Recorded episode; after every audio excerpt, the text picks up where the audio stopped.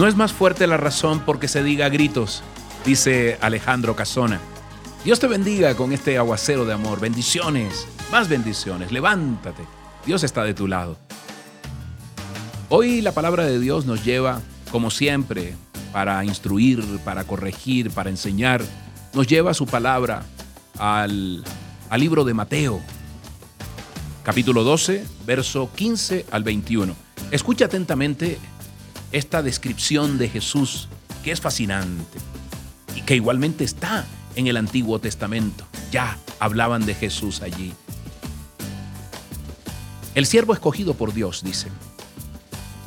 Consciente de esto, Jesús se retiró de aquel lugar. Muchos lo siguieron y él sanó a todos los enfermos, pero les ordenó que no dijeran quién era él.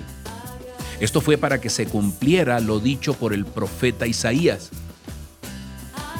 Este es mi siervo a quien he escogido mi amado en quien estoy muy complacido. Sobre él pondré mi espíritu y proclamará justicia a las naciones. No disputará, ni gritará. Nadie oirá su voz en las calles. No acabará de romper la caña quebrada, ni apagará la mecha que apenas arde, hasta que haga triunfar la justicia. Y en su nombre pondrán las naciones su esperanza. Amén y amén. Amén y amén. Aquí nos habla, nos habla de Jesús claramente. La predicación que aquí se hace acerca de Él es que era y es manso, pacífico, suave, compasivo. En el desempeño de su misión, Jesús siempre fue visto de esta manera.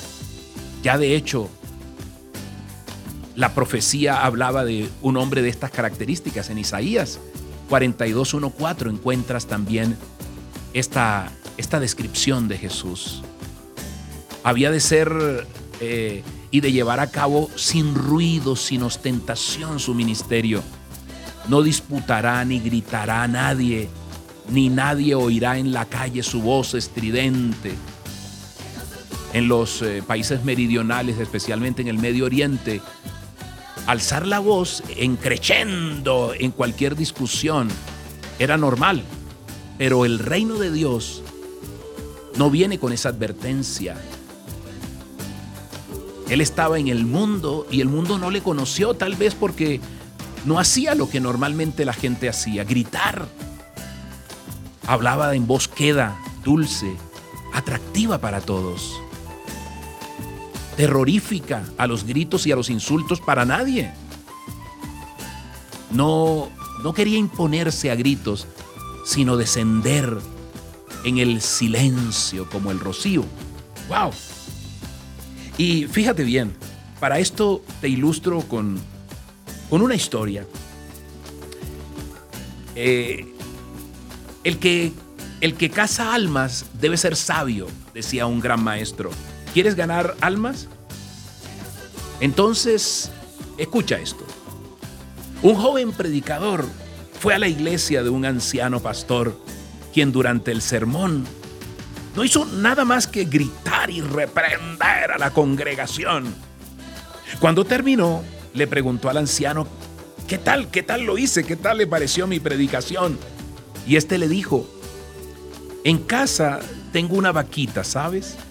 Y cuando quiero leche, le doy de comer, no le grito, no le insulto. ¡Wow! El que tenga oídos para oír, que oiga.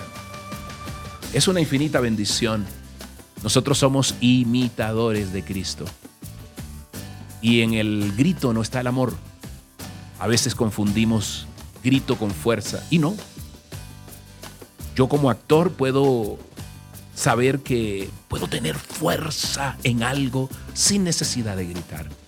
El grito está asociado con, con la debilidad, así como la humillación está eh, sinónimo de señal de pobreza de interior, como la calumnia es sinónimo de envidia, como la agresividad es, es señal de inseguridad.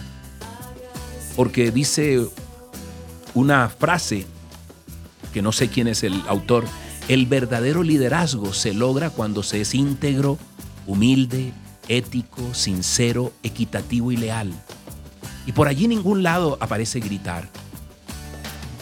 Eh, hoy, hoy Dios nos llama a, a imitar lo que se parece a Él, por supuesto. Ser imitadores de hijos, de imitadores de Dios como hijos amados, dice Efesios 5.1. Hoy vamos a orar, vamos a, a pedirle, como siempre, que sea el Señor gritándonos con su amor suave y compasivo. Gracias Padre Santo. Gracias bendito Rey. Gracias Papito Dios, que tú eres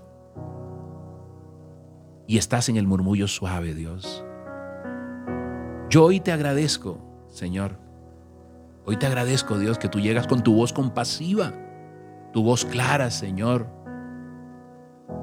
Dulce, tu voz atractiva para todos a mi corazón. Eso fue lo que me sedujo de ti, Señor.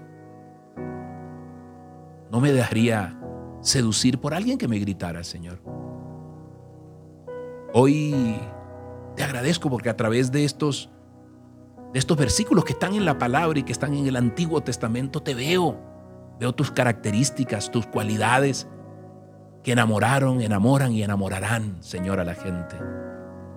Y permíteme, Dios, ser imitador tuyo. Permíteme esbozar ideas que vengan de ti con emoción, con fuerza, pero Señor, sin, sin gritos. Hoy, Padre Santo, te doy gracias, te doy gracias, te alabo, Señor. Ser hijo tuyo no se trata de hacer un viaje semanal a la iglesia o aprenderme cantidad de textos bíblicos, Dios.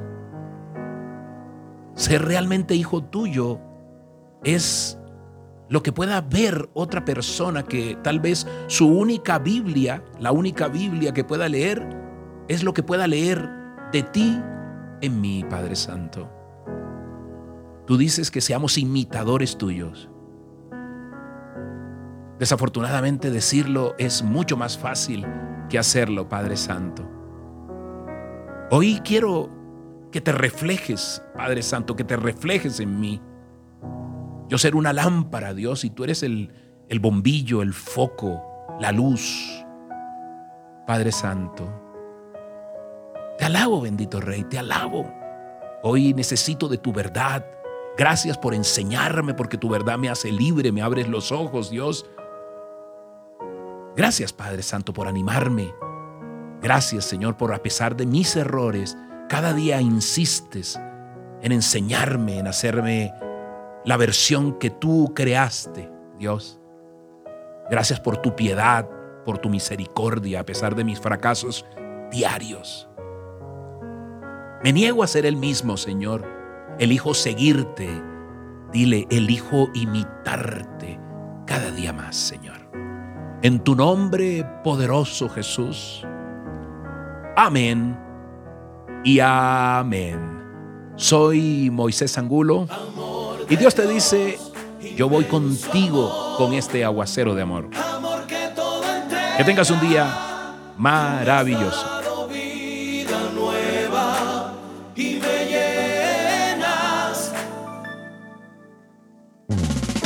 yo jamás podré entender cómo me amaste, sabiendo bien cómo soy, tú me compraste.